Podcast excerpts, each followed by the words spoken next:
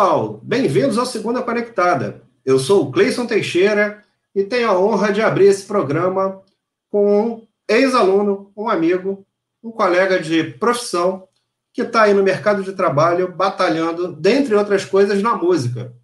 Então, Tadeu Freitas, bem-vindo. Boa noite, meu amigo. Como é que você está? Boa noite, Cleison. Primeiro é um prazer estar aqui é, com você reunido mais uma vez, desde as conversas aí em sala de aula.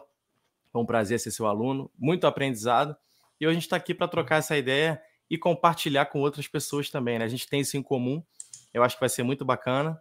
Espero que você esteja bem também, porque eu estou muito bem para uma segunda-feira. Estamos bem, graças a Deus. A segunda-feira é, para mim, é, é isso aí, ó. Segunda-feira é o segunda conectada e a semana começa aqui. Então é aqui que a gente tem a oportunidade de trocar energia, ganhar conhecimento, compartilhar, perguntar, matar curiosidade e, eventualmente, a gente fala de alguma coisa que a gente sabe também, né? Então, o Segunda Conectada, ele tem esse, isso de bom, ele permite essa abertura para a gente. É... Primeiro lugar, bem-vindos aos nossos convidados que estão aí, escondidos, chegaram, mas não se apresentaram ainda. Então, eles são todos eles bem-vindos.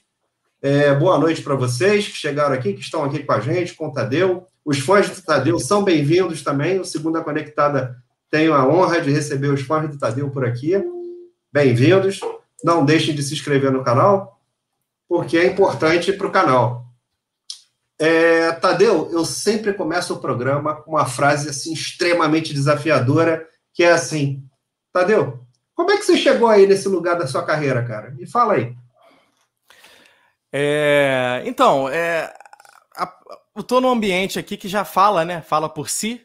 Quem está olhando o fundo aí, o cenário é proposital e ao mesmo tempo não é, porque é o único cenário que eu tenho. É aqui que eu, que eu passo boa parte do meu tempo, é aqui que eu trabalho, que eu respiro, que eu me divirto, que eu vejo um filme. Quer dizer, é o local na minha casa que eu, que eu pude fazer graças ao próprio trabalho que me traz aqui, que é a música Uhum. Que é. Acho que a música começa para todo mundo, 99% das pessoas, como um entretenimento. Quem é que não gosta, né? De ouvir, ou quem é que não admira quem toca alguma coisa, um instrumento, um violão, e para para olhar, nem que seja cinco segundos, pô, legal isso aí, como é que o cara faz isso aí? E comigo foi da mesma, da mesma forma. Vamos voltar um pouquinho no tempo aí, 2006 e tal, com uns 15, 16 aninhos, ensino médio e tal. E a preocupação era jogar bola e, né, ali e tal, média 6, jogar uma bolinha, uhum. sair de uhum. noite e tal. Nada demais. Mas aí a galera lá chegava com a viola. E aí, como qualquer pessoa, eu parei para olhar e falei, cara, legal isso aí, né? Pô, o cara toca um negócio. Pô, não é só a menininha que olha. Eu sei que é legal a menininha olhar pro cara, mas também é legal tocar. Tem, uhum. tem um chá. Aí aí começa a interagir, não sei o quê. E engraçado que é, o meu avô materno, né? Fazendo um paralelo aí, ele não era músico, nunca tocou nada. Mas pouco antes dele falecer, ele entregou um violão que ele tinha para minha avó, um violão que ele nunca tocou, que ele recebeu de presente de um amigo. E isso minha avó falou: ó, deixa lá na casa do, do Tadeu, guarda lá. E esse violão ficou em cima do meu guarda-roupa, na crosta de poeira durante anos. Até que eu tive esse contato no colégio com os amigos. E falei, cara, pô, tem um violão lá. Já tinha um começo, né? Já tinha ali, um, um, pelo menos para começar já dava. Pelo menos para começar. Eu não sei como é que se a, se a poeira sairia, porque né, já devia estar tá mumificado ali, mas saiu. Aí eu falei, cara, vamos lá. Era um Giannini, um trovador, um clássico, não era elétrico. Dali para frente eu Falei, não, já tinha internet, né? Não era tão dependente de revistinha, de jornaleiro ou de uma aula. Falei, cara, o conhecimento tá aí, vambora. E começou, começou. Até que um dia eu falei, cara, não dá para ficar tocando violão no aniversário da tia. Eu vou num barzinho e vou bater na porta. E aí, um dia eu bati na porta de um barzinho e o cara falou: Ó, se você quiser estrear aqui, eu te dou 20 reais. Falei, eu quero. E de lá para cá tá. Já foi o primeiro emprego remunerado ali na noite, né? Primeiro emprego remunerado. É, na verdade, era uma dupla, eu e um amigo do colégio, o Breno, que talvez já assista aí, ele tá no, no, no Instagram também, deve estar tá vendo essa chamada. Ah, ele, a gente tocava junto e aí, para ser mais preciso, 50 reais. Aí eu falei pro cara, 50 para os dois? Ele, não, 50 para dois. Falei, tá legal. Aí é, a paixão, né, cara, faz você entrar e aí foi o primeiro, foi o primeiro passo. Dali, de 2011 para cá, foi minha primeira apresentação, não parei mais. A gente está na estrada até hoje e a música está em mim de diversas formas. Para parar. Agora, de... Tadeu, agora, Tadeu, eu não te conheci na música, né, cara? Eu te conheci dentro de sala, você era meu aluno e você, na época, também trabalhava na indústria, né?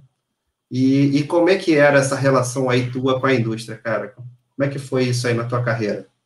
Então, é, é eu sempre fui um cara, para fazer a introdução da engenharia na minha vida, eu sempre fui um cara que odiava matemática. Eu sempre tive medo de matemática. Mas, ao mesmo tempo, uma característica minha é, pô, se eu tenho medo de passar naquela rua à noite, eu tenho que tentar passar um dia naquela rua à noite. Para uhum. tentar ver como isso evolui dentro de mim. E a matemática era um karma. Eu era realmente um cara medroso, eu fugia de, de conta de troco. Eu tinha um problema com a matemática. Falei, cara, e o Brasil vivia uma época em 2013, uma época de, de expectativas altíssimas com pré-sal, com extração. O Brasil é o país do futuro e tal. Enfim, todo mundo sabe os desdobramentos disso aí. Mas uh, rolou um boom e uma facilidade é, é, de ter o acesso à engenharia por ser próximo da minha casa e tal. Falei, cara, vou. Vou nessa onda. Isso em paralelo com a carreira inicial da música, de você ir para bazinho, tocar, você ir para bazinho e ter um trabalho, no outro fim de semana você não ter mais o bazinho. Uhum. E, e não poder é, ter regularidade, né? Não poder ter um dinheiro certo, não poder tomar tantos planos. E eu era um cara iniciante, então para mim a música era só aquilo ir pro bar, sexta-feira, mochilão, violão e tocar quatro horas. A gente sabe que a música é muito mais do que isso, mas naquela época era isso. Então eu uhum. falei, cara, vou, vou para para engenharia.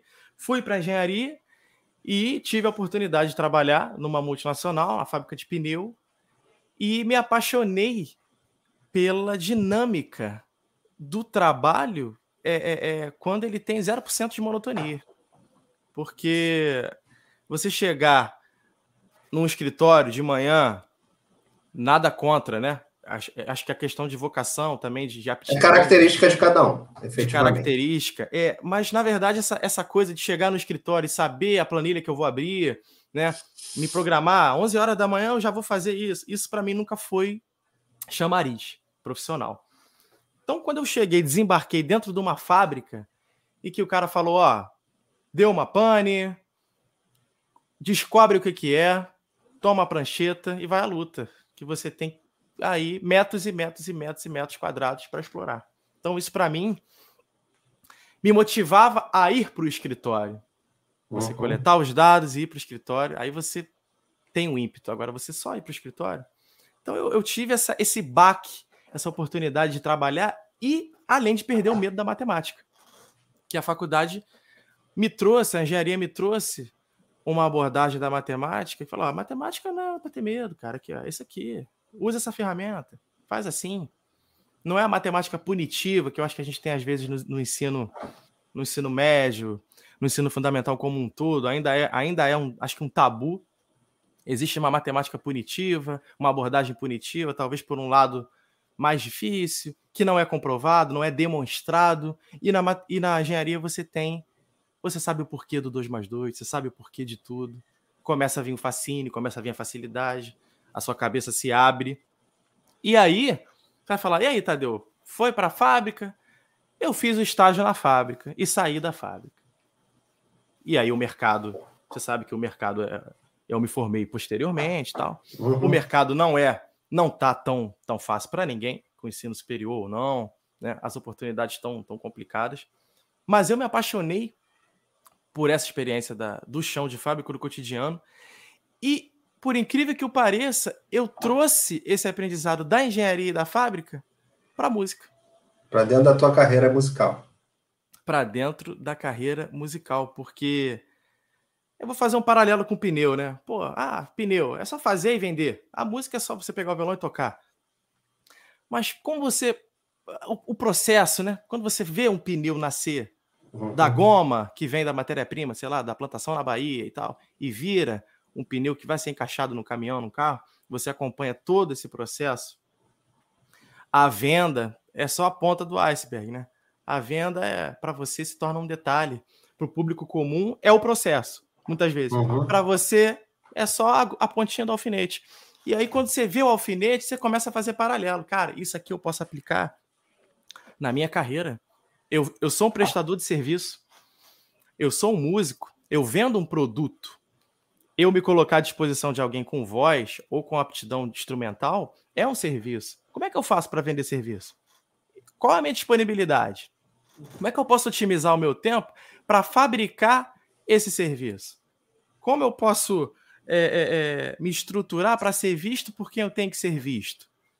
É uma empresa. Você começa a ver que a música é uma empresa, principalmente na era digital que a gente vive hoje, na né? indústria 4.0, na inteligência artificial dominando o mundo, batendo na tua porta no teu celular.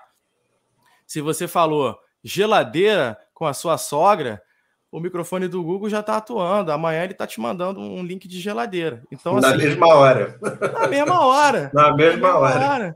Então, assim, querendo ou não, tem mais paralelos entre a música e a engenharia ou entre qualquer outra área do que se parece, cara. Não é só ir lá na, na, na, na empresa e bater o cartão na roleta, não. A engenharia, ela te ela expande a tua mente, cara, e você aplica em tudo na tua vida, cara. Não é brincadeira, não. Na organização do teu quarto até a tua empresa você sempre tem uma, uma oportunidade ali de, de evoluir pessoalmente e profissionalmente. Eu acredito.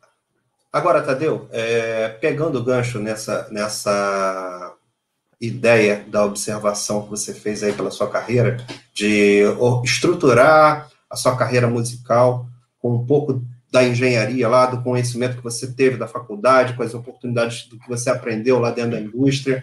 É, você já tinha alguém na família que te influenciava a fazer engenharia? A engenharia ela apareceu simplesmente pela, pela proximidade, da facilidade de estar perto da tua casa? É, o mercado é, de trabalho era algo que motivava a chegada na engenharia? O que que deu aquele estalo assim, falou assim, cara, tenta engenharia, já que você já estava lá na época do segundo grau, voltado para a música e não de repente foi buscar uma carreira artística lá é, enfim, formação clássica em música ou coisa do tipo. Muito mais curiosidade para saber como é que foi esse pensamento. É, realmente essa, essa, não vou dizer essa cobrança, mas essa tendência natural, ela, ela existia. E na verdade, assim, eu não sabia exatamente, eu ainda não estava maduro o suficiente para definir qual nicho da música eu ia me aventurar. Ser um músico clássico, tocar numa orquestra, concursar para um teatro municipal, o que, que eu vou fazer e tal. E aí existia esse, essa coisa desse boom do Brasil petróleo e gás, do Brasil produtor, do Brasil país do futuro, o Brasil pô, é, centralizado, os olhos do mundo voltado para cá, né? É, então a gente, é, isso me, me, me, me, no bom sentido, me contaminava. Os meus amigos compartilhavam comigo, os amigos do colégio, olha, pô, eu vou por aqui, um vai ser dentista, ah, engenharia, não sei o quê. Eu vi, pô, cara. E aí o que acontece? Para ser mais preciso, o meu ensino médio foi no mesmo campus da faculdade. Ah, então, okay. eu já fazia faculdade e olhava para o meu lado e via a galera fazendo a graduação. Eu via a galera comentando, pô, vamos fazer um curso de engenharia aqui. Pô, vai vir a faculdade, sei lá de onde, vão colocar o curso aqui, civil e produção. Falei, cara, isso aí é legal. E eu vinha tentando tentando fazer prova para federal, não sei o quê. Mas é aquilo, eu não tinha, eu não eu tava sem foco. Eu não tinha foco, uhum. então eu não, eu não, fazia nada 100%. Eu tava uhum. naquela onda ainda, deixando a maré, a maré levada à indecisão mesmo. Aí eu falei, uhum. cara, vou tentar, vou tentar fazer a engenharia porque a mídia tá falando que é promissora, é perto da minha casa, eu vi um pouco da rotina dos caras, porque eu tô no uhum. mesmo campus, compartilhei, passei três anos no ensino médio, no mesmo lugar que eles, cruzando com os caras, eu quero entrar e ver qual é. Se tudo der errado, eu pulo do barco. E aí, eu lembro até hoje, a faculdade era cara na época e eu tocava em bar, então quer dizer, essa época eu lembro, eu não tinha carro, não tinha carteira. Então eu dependia, não sei o que, era deslocamento era ruim, até para tocar, era carona para levar som, enfim, era logística era mais complexa. É e preciso aí... falar, fazer só um adendo, Tadeu, que a gente transmite para o Brasil inteiro e para outros lugares. Então assim, carteira, para quem não sabe, É habilitação. Habilitação, habilitação. é isso aí. É porque a carteira no Rio, no Rio de Janeiro é a famosa carteira. É, Mas em São Paulo é carta, é, e por aí isso. vai, né? É, isso aí, é isso aí. Habilitação. A gente precisa fazer um parêntese de vez em quando. Boa, boa, boa.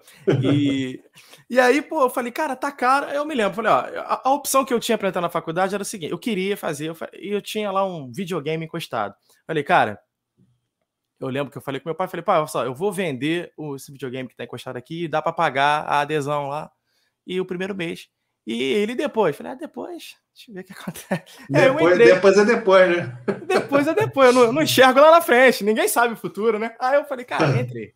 Entrei, aí eu lembro de uma, de uma professora, fonte de inspiração, é, é, é graciosa Heloísa, né? De matemática que você teve o prazer de conviver, de conhecer. Sim, a, a, a Heloísa. Heloísa Carvalho. Inclusive Heloísa é da Carvalho. família Carvalho, né? Da minha família. Aí. Mentira, é trocadilho. Na verdade, não é não. Mas é, é o mesmo sobrenome. Aí, é ó, só falando, a gente estava falando de carteira aí, ó. Aí, ó. O Augusto, que tem entrevista aqui no canal, já falou aqui, ó. Imaginei logo que era carteira profissional. Carteira. É, a gente tem que fazer a ressalva, Augusto, senão dá ruim. É, é verdade, é verdade. Aí ela, uma, ela tinha um jeito todo espontâneo, diferente e tal, alarmoso. Pô, dois mais dois, não sei o que. Ela dava aquela. E aí, um dia ela falou na aula assim: ó, se vocês são fracos, alguma coisa assim, se não dá para esse negócio, ou se você ainda não tem certeza, eu falei, pô, tá falando comigo, cara.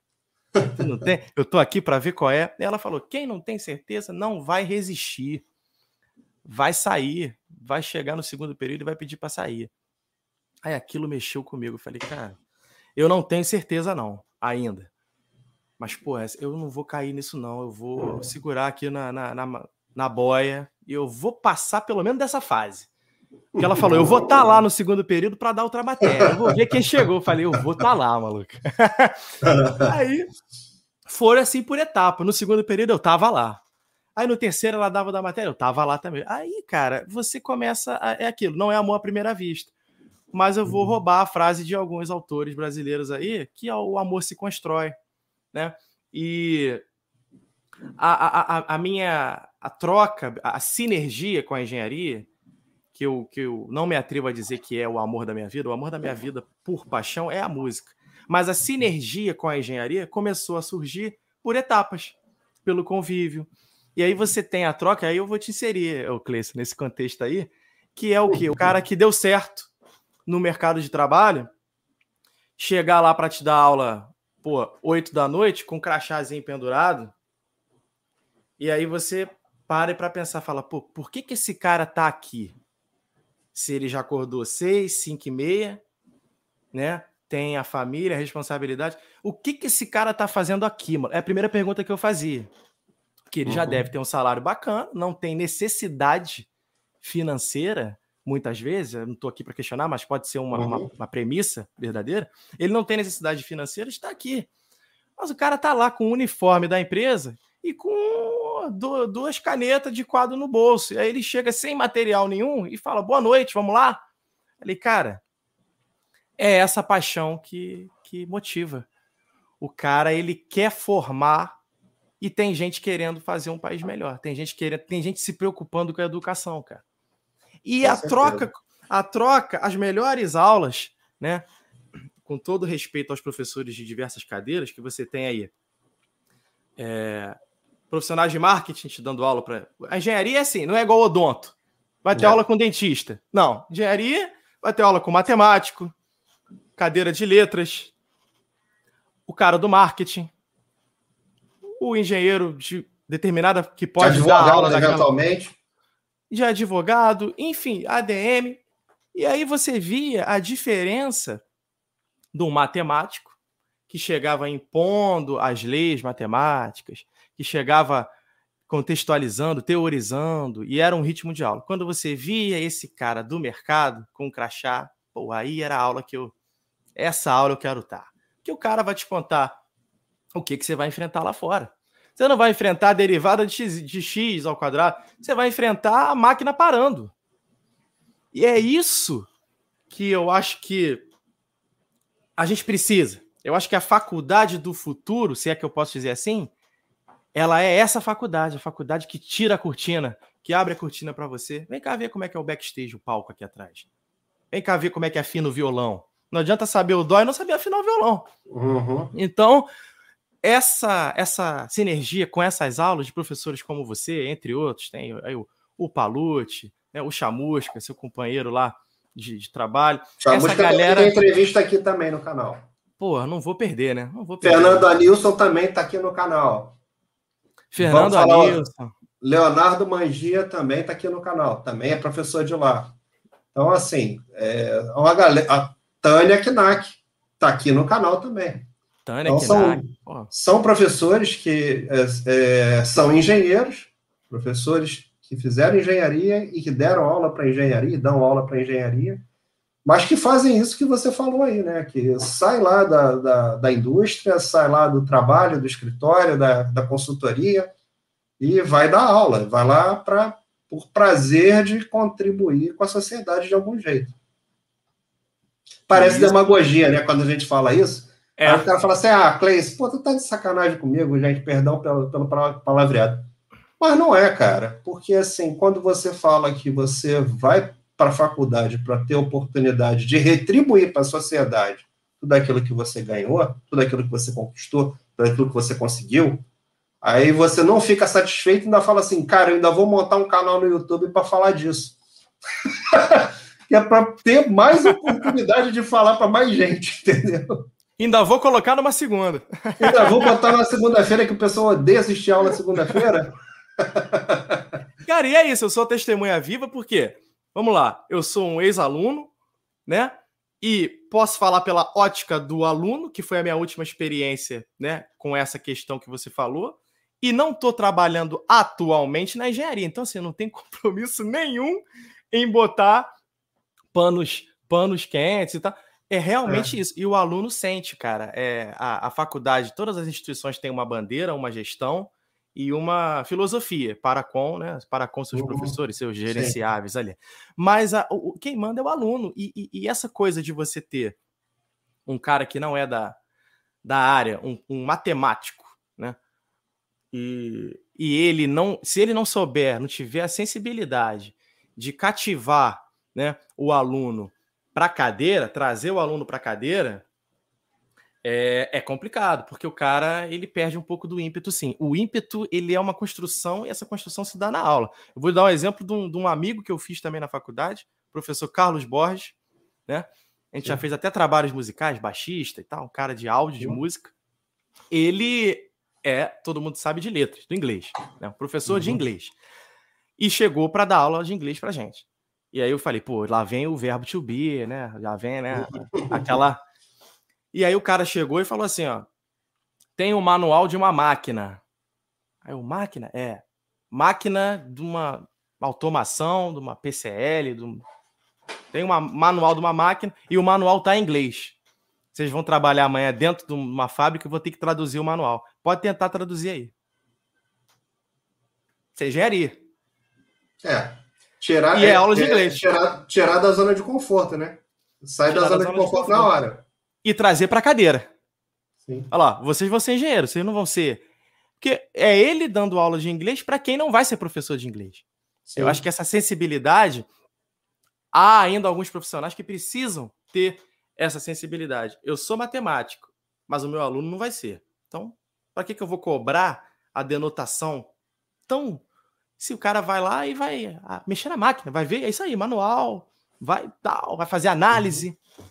Então, essa questão é muito, é muito importante. A gente até debateu sobre isso, que a gente, a gente conversou sobre a necessidade de engenharia de áudio.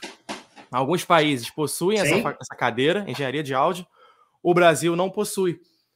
Por que não? Um, um país continental, né? E aí a gente vai para uma Ele não, também. não possui, mas cobra, né? Porque assim, eu já vi várias, várias vagas abertas de emprego nessa área. Né? É, engenharia de áudio engenharia de conteúdo, efetivamente, engenharia de, de como é que se fala? De streaming, porque já tem, e a gente não está preparando gente para esse mercado. Isso que você está falando tá aí. É, lamentavelmente, não estamos preparando gente para isso. E aí, como é que, como é que faz para se formar? Como é que faz para botar o cara no mercado? Como é que faz é. para vaga achar a pessoa? É, é, o que, é o que acontece aí no Rock in Rio, no festival desse, você tem que trazer um alemão, você tem que trazer um uhum. europeu. Não é porque é porque realmente existe uma base teórica de, de amplitude de espaço que aqui não tem, aqui é prática. Uhum. A gente tá. Uhum. E aí é complicado, você tem que ficar importando, né? Uhum. É, é o que eu falo. Não, dá, não adianta botar a placa não buzine perto da escola ou do hospital. O hospital deveria ser blindado acusticamente. Quer dizer, são questionamentos que as pessoas não têm ideia que existe. Mas é uma área, como você falou, abrangente, tem mercado, tem uhum. necessidade, uhum. mas não, não se forma ninguém. Então, uhum. são, são discussões aí que, se a gente parar para. Isso aí dá três segundos conectados de areia de aula. dá mais. dá mais que isso. Agora, é, Tadeu, assim, eu fui aprender violão é, depois de velho, mas depois de bem mais velho. Eu não comecei com 15 anos de idade, Nem comecei com, com, muito mais que isso, né? E eu tinha algumas dificuldades ali no início da, da, da, minha carreira musical, vamos dizer assim, que não é tão vasta assim. Eu mal sei tocar um, um parabéns para você aqui. E, mas, enfim, é, eu tenho meu violão, fui um dos primeiros desafios. Eu não tive, eu tive até a oportunidade de herdar um violão lá na época uh, dos meus pais, mas assim, aquele que ficava lá no canto da casa, enfim, e ninguém usava, né? Uh, muito bem. E a gente sabe que o violão é um instrumento ingrato para quem aprende, né? Para quem começa a aprender o violão, ele é um, um problema sério, porque ele machuca a mão, né? Ele, ele incomoda a ponta dos dedos, incomoda muito. E assim, você foi aprender com 15 anos de idade. É, a gente recebeu aqui, até você estava no dia, estava no chat, é, vendo o Felipe conversar com a gente, né? O... Oh, meu Deus. Esqueci o sobrenome do Felipe. Felipe do Pedras Pilotáveis, vou botar o sobrenome dele da banda, ou da Neon Desert. E ele, Felipe Ramos. E ele estava aqui com a gente, batendo papo, e ele falou assim: não, Cleice, pô, eu fui aprender violão já meio tarde. Acho que ele falou também nessa idade aí, por volta dos 15 anos também. É... E você falou que a tua família não tinha, é, assim, essa afinidade com música, né? Pelo menos assim, você herdou um violão lá do, do seu avô que. Tinha gente na tua família aí que incentivava a música? Como é que era essa, essa história aí da música na tua vida, cara? É, na, na, na, verdade, o núcleo, né? Assim, existe uma parte da minha família, não tão próxima, né? Mais precisamente dois tios, é, que tem uma conexão, sim, mas assim, que nunca me fez é, fazer algum tipo de questionamento, sabe? Nunca. Cara, por exemplo, eu tenho um tio que foi tecladista do The Fevers. Ah, é, sim. Cara. Cleudi, Cleudi Borges. Então ele viveu essa época de ouro do, de Chacrinha, né? Chacrinha. Uhum, sim. E essa onda de Renato e seus Blue Caps e tal. Essa onda movimento. Essa galera, mais, essa galera mais nova aí que não conhece, não sabe do que, que a gente tá falando, o YouTube tá aí para isso, tá? Vai lá, YouTube, pesquisa, é. pesquisa no Google que, quem, quem era The Fevers, quem era. Renato né? Caps. Renato seus Blue Caps. Vai é lá. Vai lá pesquisar, para saber quem são esses caras. vai, vai ter mais conteúdo do que você imagina. Muito mais, né? E Sullivan Massadas e por aí vai, né? Sullivan, Ed Wilson. É, é, mas assim, mas aí, aí tu tinha um tio, então, que, que era dessa, dessa vibe aí, mas que não, não era perto. É, um tio que assim, que eu nunca, para ser sincero com você, eu nunca sentei para fazer um encontro musical com, com esse tio, assim, a gente não tem, uhum. não tem tanta proximidade. E um outro tio, irmão da minha mãe, já um pouco, um pouco mais próximo, que era um músico da noite, né? Um músico não, não midiático, né? Um músico uhum. da noite de tocar em bar e tal. E, e o filho dele, o meu primo, também sempre nos encontros de família, isso aqui, tava com o violão. Mas engraçado que não foi aí que despertou a vontade. A vontade despertou lá nos 15. No, mais... no, é... Lá na molecada mesmo, lá com a garotada. Na molecada que chegava e apresentava o violão como uma coisa que eu poderia realmente participar. E na hum. família já era meio que mais um tabu, tipo assim, ó, eu toco o violão e você não toca e vida que segue. Já com a molecada era assim, ó, chega aí, bota aqui e tal. E aí Entendi. eu passei por tudo isso que você falou, essa questão do calo, é, de achar que. Acho que tem um pouco. O ceticismo toma conta de quem quer aprender alguma coisa sempre, né? Na maioria das vezes, mas você pode passar por cima daquilo realmente e não tem a ver, acredite, com, com dom. Isso não vai determinar uhum. se você toca ou não alguma coisa. O que vai determinar, como qualquer outra coisa na vida, Treino. é o seu ímpeto e a repetição. Agora, existe o dom, a facilidade? Ajuda, existe, né? Existe, existe sim, mas não determina, mas não determina. E eu usava esparadrapo no início para fazer as notas, porque, cara, ficava latejando, uhum. sangra, sangra. Uhum. Eu comecei no aço, né? Existem cordas de aço e de nylon. Eu comecei no nylon, no, no aço, e arrebenta, arrebenta. Mas hoje, por exemplo, eu fiquei na pandemia parado, voltei a fazer um show sexta passada, depois de um ano e dez meses. Meu dedo doeu. Claro, né? Claro. Mas vida que segue. Pelo menos é. o cérebro guardou lá o dó maior e já sabe. Foi, faz o dó, vem o ré, acabou. Aí vai, é. aí vai embora. Mas assim, de familiar próximo, não tive assim aquela coisa de incentivo, não. Ah, eu fui influenciado, não. Foi, foi molecada mesmo. Molecada Agora vem uma, uma outra pergunta um pouco polêmica, que não faz parte do roteiro, né? Que eu te mandei, lógico, porque eu sou assim, eu mando um roteiro, mas pergunto um monte de coisa fora do roteiro. É o Faustão é, aí, é o Faustão aí. É, né? que, é, que é o seguinte, tá bom, é, pô, tu não teve ali aquele, aquele incentivo lá da, da família, mas e a negativa da família você teve? A família falando assim, cara, larga isso, vai fazer outra coisa, é, ou teve apoio? Como é que foi na, na tua carreira essa entrada aí na música? É legal, é legal a gente falar disso. Eu sempre gosto de levantar essa bandeira. Até esquentou aqui, rapaz. Sempre gosto de levantar essa bandeira, porque. Foi sair ajuste aí? Deu, deu esquentada e tudo? Deu uma esquentada. A segunda conectada tá quente, cara. Eu botei um ventinho aqui agora. O estúdio não tem janela, né? Pô, ah, é... O que acontece? É... O, que, o apoio que eu preciso, eu acho que as pessoas também precisam, do núcleo familiar, basicamente, cara, eu acho que é do seu pai e da sua mãe, sabe? Isso é muito importante. Você tem filmes aí que falam, falam isso, não sou eu que estou falando. Quem vê filme do Zezé, quem vê filme do Tim Maia, quem vê filme do Cazuza, tá aí. As obras estão aí para você ver os diferentes mundos, né? O que, que é você ter o um apoio do seu pai, da sua mãe e você não ter. Isso te afeta. E eu, uhum. graças a Deus, eu tenho o maior apoio que eu preciso, que é justamente esse apoio do meu pai e da minha mãe desde o primeiro show é, o meu pai me acompanha desde o primeiro show que eu faço. E aí a gente brinca, pô, é empresário, é hold, é, é ele, mas ele é tudo mesmo, cara, porque é um cara que tá comigo, e aí eu já tô há 10 anos fazendo show, lonas culturais, aberturas de show, eventos de empresa, pubs, bar, qualquer que seja. É, lives, vai... um monte de lives aí na, na, internet. Um monte de lives. Se ele não aparecer na live, ele tá do lado ali no chucalinho e é, vocês estão ouvindo, é ele também. Então, quer dizer, ele tá comigo, cara, em todos os shows e vive isso comigo. É um cara que fala: não, o teu, o teu talento é esse.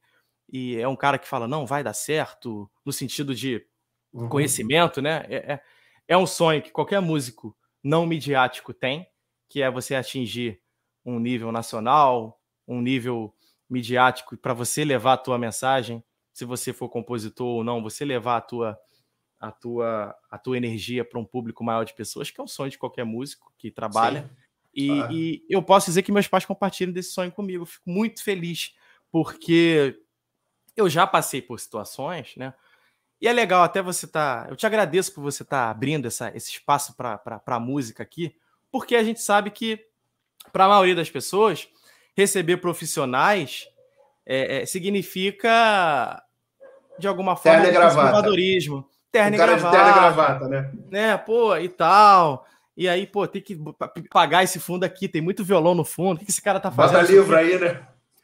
Pô, bota, não tem um livro, né, cara? Pô, mas olha só, dá uma olhada aqui pro palco do Segunda Conectada, como é que é, ó. É isso Tudo aí, conectado cara. é música, pô. Não tem essa, não. É isso aí.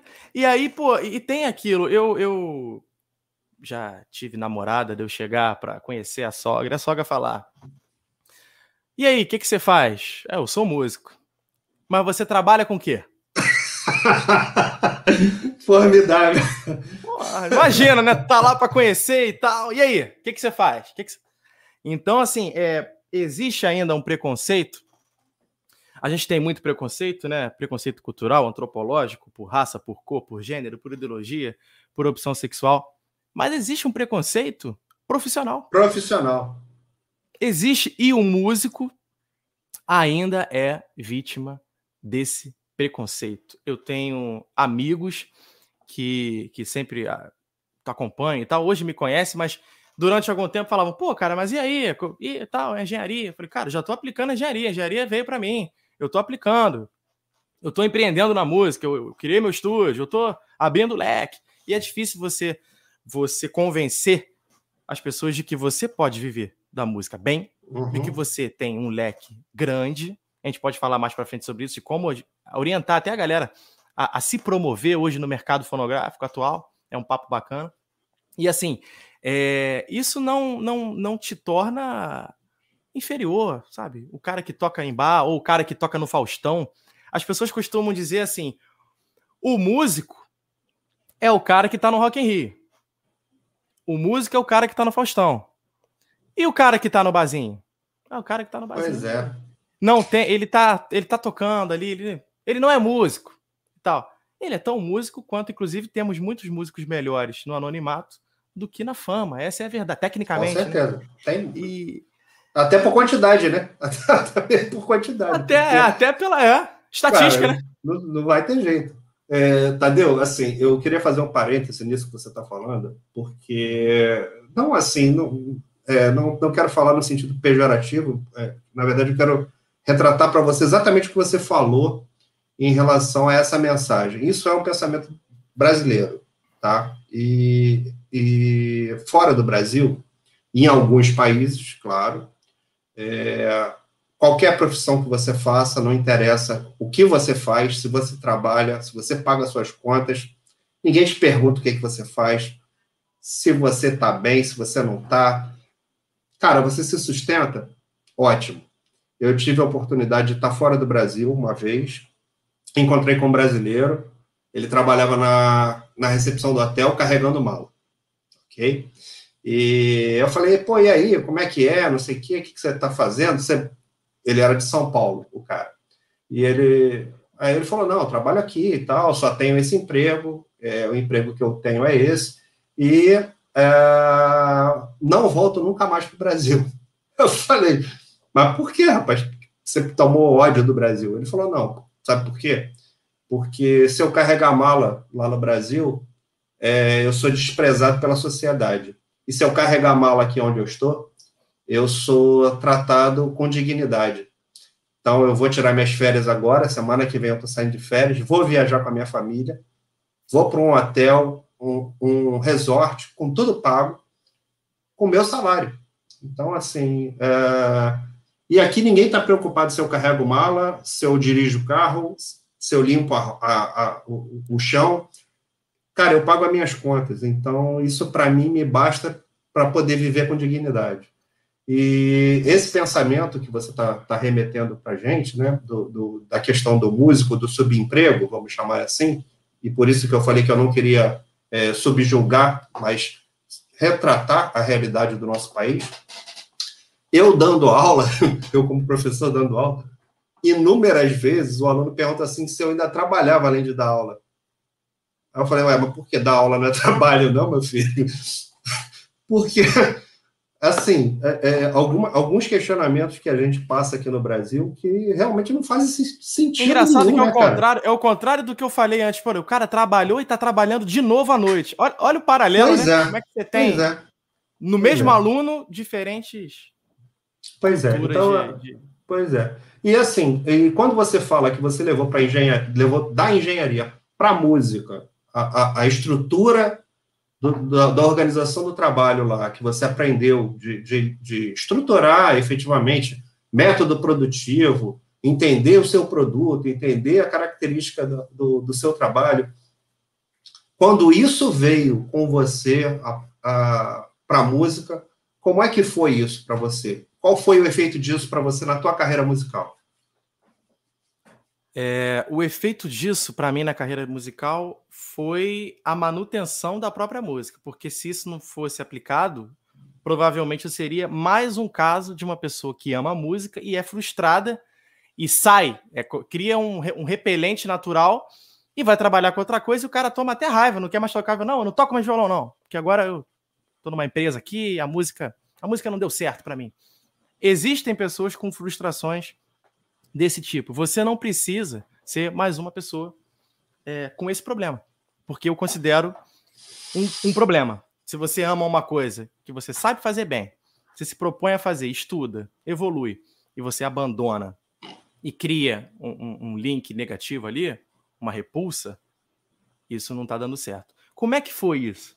É, existe uma, uma. Esse preconceito que a gente estava falando, ele não se restringe só às pessoas do seu métier pessoal, ao convívio, à família, amigo do amigo, ou, enfim, já aconteceu em entrevistas de emprego, ah, o recrutador fala: não, mas você toca na noite, a gente não procura alguém com esse perfil. Ok. Enfim. Quer é... dizer, para virar madrugada lá na indústria, você pode. Mas para tocar à noite no barzinho, você não pode. E se você Qual trabalha é a diferença? de segunda a sexta? Se não, você trabalha falando... de segunda a sexta, né? E tá lá meia-noite no bar? Nem não. conflito de horário. É. Não, mas tô falando assim, quer dizer, olha, olha que, que coisa é, interessante, né? Quer dizer, se você fosse trabalhar de madrugada, que nem eu trabalhei durante muitos anos na indústria. Um plantão, de né? De madrugada, trabalhava rodando turno de madrugada. E, ok, eu não tocava na noite, mas ficava oito horas lá acordado trabalhando na fábrica. Qual é a diferença? Entendeu? O que, que isso Exatamente. tem diferente? Por que, que esse trabalho é diferente do do músico? Por quê? O que, que tem de diferente nisso? E eu já ouvi isso. Ah, não, com esse perfil a gente. A gente não. não... E aí, pessoas que me indicavam para uma vaga de estágio falavam assim: ó, evita falar que você. Que você, fim de semana, tá tocando no bar, porque eles querem aquele perfil tradicional. Fala que você tem o sonho de casar, que você né, tá noivo e tal, que aí eles gostam desse perfil. Enfim, ok. E aí eu não. É, enfim, é o que você falou, não dá realmente para entender. Mas, enfim, e, o preconceito ele existe no contratante. Quando você vai para um bar, e aí a cultura brasileira que você falou, é, a, o valor o valor está agregado ao produto, não está agregado à expertise, né? É o paralelo do Brasil com os Estados Unidos. O carro aqui é caro para caramba, a mão de obra ninguém quer pagar. Nos Estados Unidos o carro é uma merreca, mas se você precisar de um mecânico, você vai pagar o preço do carro muitas vezes. Uhum. Então, é esse paralelo ele tá no contratante. O contratante é o quê? Vamos botar aí o informal. É um bazinho? É um que você conhece e tal? E ele quer mais por menos. Ele quer cinco horas de música, seis horas de música. Ele quer pagar pouco. Por quê? Porque ele acha que você não tem um produto. Ele acha que você está prestando. Ele não valoriza serviço. o seu produto. Não valoriza. E o brasileiro, culturalmente no geral, ele não valoriza a prestação de serviço. Ele não valoriza o cara que vem consertar o chuveiro. Ele valoriza o chuveiro, né? Uhum. Então, é, existe essa barreira. E aí eu, eu, eu falei, cara, eu preciso, eu preciso categorizar melhor a forma como eu me apresento. E aí são detalhes bobos que fazem a diferença. Por exemplo, quem é que vai falar com o bar? Como é que você faz? Como é que você chega para falar num bar? Como é que você faz o contato? Você tem um material um, hoje é, digital, você tem um release no seu uhum. trabalho, ou você tem um vídeo da tua tia lá que te filmou, te passou no zap e você vai dar pro cara. Aí, se você conhecer alguém, o cara quiser te botar, ele vai te botar como você uhum. vai entrar uhum. numa vaga de emprego. Mas como você formaliza tudo isso? A maioria dos músicos é, é, freelancers aí, informais não tem essa consciência hoje. E aí, você pode, com pouco, você pode criar um MEI, você pode, como eu tenho aqui, a TF Produções, que é a Tadeu Freitas Produções, se alguém quiser gravar aqui no estúdio, montei um estúdio de casa, eu consigo emitir uma nota fiscal para a pessoa. Uhum. Se a uma fábrica de pneu, a, a própria fábrica de pneu que eu trabalhei, posteriormente me contratou para fazer um show de, é, de, final de ano, de, de, prêmio de entrega de melhor profissional do ano, né? Eu voltei e revi os amigos como com outra face, né? uhum. né? porque eu me predispus a, a, entrar nesse segmento como uma pessoa jurídica. Uhum. A Michelin ou qualquer outra empresa, falando o nome aqui, com perdão do nome, mas ela não contrata é, qualquer música assim, vamos lá. Então, existe um protocolo de pagamento, prestação uhum. de conta, o financeiro da empresa. E você pode ir lá e levar seu violão e se apresentar. Muitas vezes o cachê é melhor do que você uhum. ir para o bar da esquina. Então, a, a, a, engenharia me trouxe isso. A sistemática de criar é, é, os processos de criar um WhatsApp empresarial com uma logo, que você faz uma abordagem. Você pega hoje o e-mail de um bar na internet, você pode mandar um e-mail, você pode criar uma mala, uma mala direta, pegar contatos de bar uhum. no perímetro que você quiser, criar um release, um material seu bonito, em PDF, com link, com link para uma nuvem, por exemplo, para o cara não uhum. ter que uhum. guardar o teu vídeo. Hoje em dia é, é assim. Você vai no Cloud da vida, num Google Drive, e você coloca o teu vídeo lá editadinho, e você coloca tudo isso no PDF e joga para os contatos. De tempo em tempo você dispara, o cara pode estar precisando. E aí tem um pulo do gato aí. Ah, mas será que eu vou ter que ter uma equipe? Não, cara. Aqui no WhatsApp você mesmo responde, você dá uma boa noite. Olá, aqui é a equipe. Você só vai precisar ter uma equipe quando você já não conseguir fazer sozinho, né? Exatamente para o cara que está contratando, para você, talvez não faça diferença assim na prática, como executante, mas para o cara que está contratando, já soa mais profissional. Sim, com certeza. E, e, e aí, você é, é, fazendo a primeira vez num lugar com toda essa formalidade, aí você cria um network é, simétrico. Você, você já não vai para. Amanhã, se você fizer um network dali para um outro lugar, não vai ser um lugar igual o primeirão lá que era da tua, da tua rua, aquele carinho, o Zezinho que tem a padaria, que ia botar um, um somzinho. Já vai ser uma uhum. coisa já num, num, num, nível um pouco melhor, que vai te dar um cachê melhor, que vai te colocar numa exposição para pessoas melhores, porque o músico também conta com isso. Sim. Na plateia, na plateia um dia vai ter um produtor, vai ter alguém. Isso hoje. Não, e tem, tem os possíveis contratantes, né? Os possíveis contratantes. Se a galera faz aniversário. melhor, você toca num lugar melhor, a chance de você ser contratado por mais pessoas é maior também. É muito é maior. É, hoje, por exemplo, é, você tem essa questão de, de, as redes sociais, o Instagram lá, os anúncios e tal. Pô, a indústria 4.0 chegou para música, chegou para tudo. Quem não chegou para música?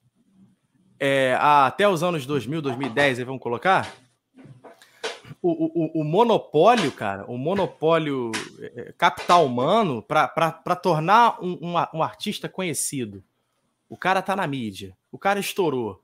E isso dependia de gravador, basicamente. Tinha, tinha que passar pela gravadora e tinha que ter o um incentivo, né? Tinha que ter o um incentivo, era fita, cassete ou CD, o, o, o que for, o que, o que fosse, você precisaria de um físico, do meio físico, e de alguém que falasse, cara, eu conheço o Zezinho, e vou te levar lá terça-feira, lá na Lapa, lá na Zona Sul.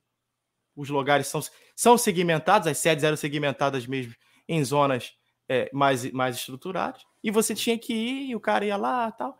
E se ele topasse, toda a manufatura, toda, todo o capital humano era dele. Contrato uhum. com você, eu vou imprimir 300 mil, sei lá o quê, vídeos, ou cassete, ou CD, que seja.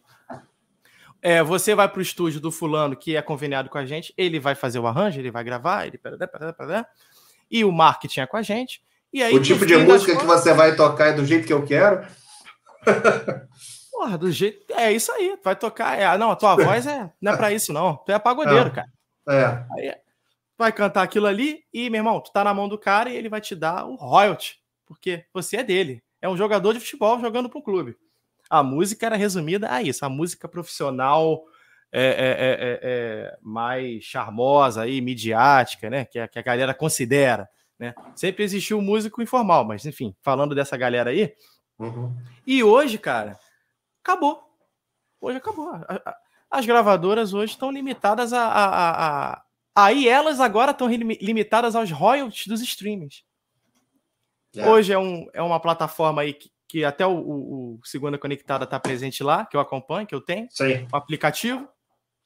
E aí, o cara lá, tem um artista famosão lá, e o cara vai lá e dá um royalty de reprodução para a gravadora, que teve um papel ali. Isso e, e, isso em alguns casos, quando uma, uma gravadora conhecida teve o papel de, de, de fazer contrato com o artista e gravar de fato a música dele.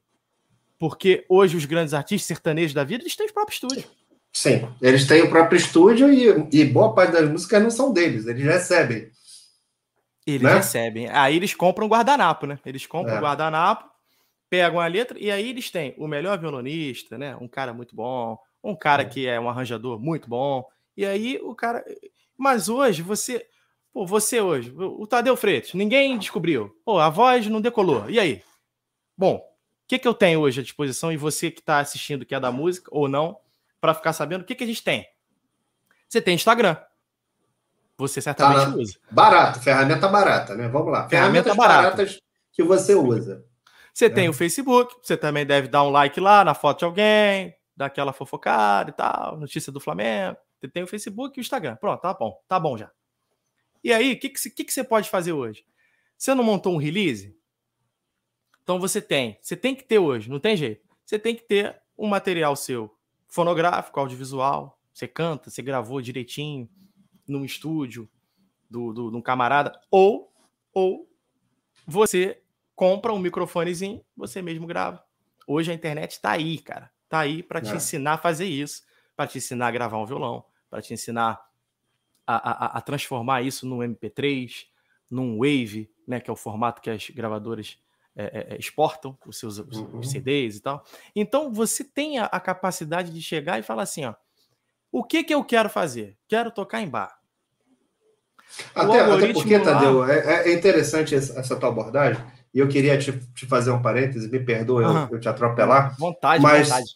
mas assim, quando a gente fala de música, né, e, e existe um bloqueio, existe um bloqueio enorme para quem não é do meio artístico, que é a música é o cara cantando, ou a, a mulher cantando, enfim. Só que isso é um produto da música, né? Você tem N produtos da música, tem do fabricante de, de instrumento, de equipamentos eletrônicos lá, até o, pessoal que faz, carrega ali os instrumentos, tem aquele cara que faz a maquiagem, tem o cara que faz o vídeo, tem o cara que divulga, e tem aquele cara que assim, que o cara só gosta de tocar, o cara não gosta de cantar. Então ele, de repente, ele vai dar aula de música só. Ele não precisa se expor. E vai viver de música. Então, assim, tem tanta possibilidade aí dentro desse mercado e que muitas das vezes a gente fala assim, não, cara, o cara tem que ser lá o, o Elvis Presley. Pô, meu irmão, é, não, não é todo mundo que vai ser o Elvis 880, 880, né? né? Vai ter que ser outras coisas, né? Você vai. Tem um monte de possibilidades aí nesse mercado. Tem muita coisa, e é o que você falou. É, você citou aí bem a, a, a logística, né? De como um, Sim. basicamente como é criado um show, né?